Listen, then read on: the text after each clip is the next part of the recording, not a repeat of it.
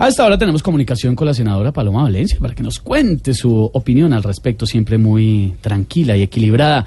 Buenas tardes, senadora Paloma, ¿cómo le va? ¿Qué opina de lo que dijo el senador Macías? Muchas gracias, Esteban. Un saludo para usted y para toda la gente de la mesa de trabajo de Voz Populi.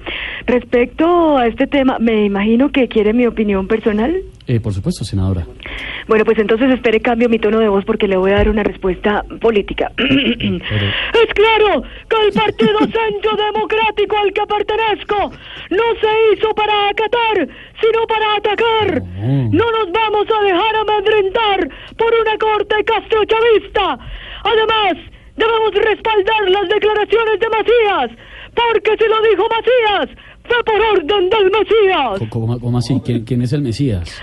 Álvaro Uribe Vélez, el mejor presidente que ha tenido No, Colombia. espera un momento, senadora Paloma. ¿No cree que más bien se debería evitar este choque de trenes? Pero Esteban, ¿cuáles trenes? No hay trenes, menos vamos a tener, no hay metros, menos vamos a tener trenes. Pero lo de los rifirrafes sí es una realidad.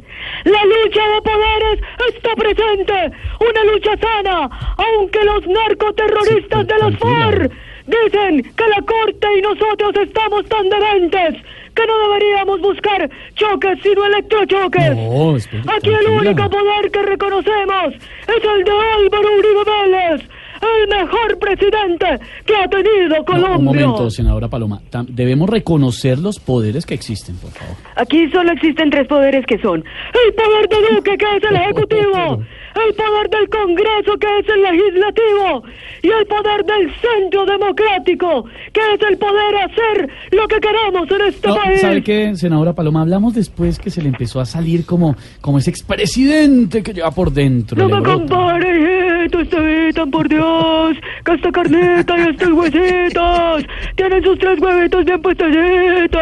Ay, ay, ay, ay, 6 de la tarde, Paloma, gracias. 57 Se- minutos. Estaba usted entrevistando a la senadora Paloma.